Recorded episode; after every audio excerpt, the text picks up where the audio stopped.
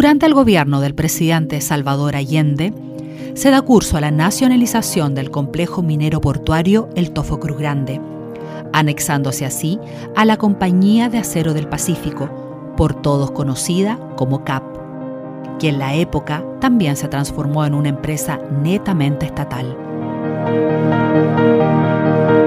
En el año 1974 quedaría marcado en la historia del complejo minero portuario Los Tofinos. Sería el momento de acallar la maquinaria y cerrar. Un viaje sin retorno.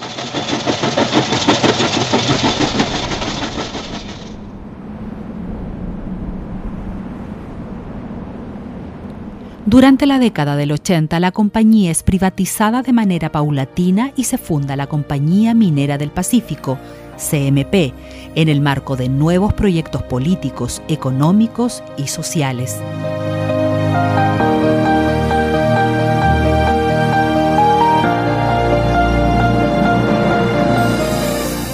Actualmente esta empresa sigue siendo propietaria del Tofo Cruz Grande, y los recuerdos de la época de gloria aún viven en la memoria de los tofinos y su descendencia.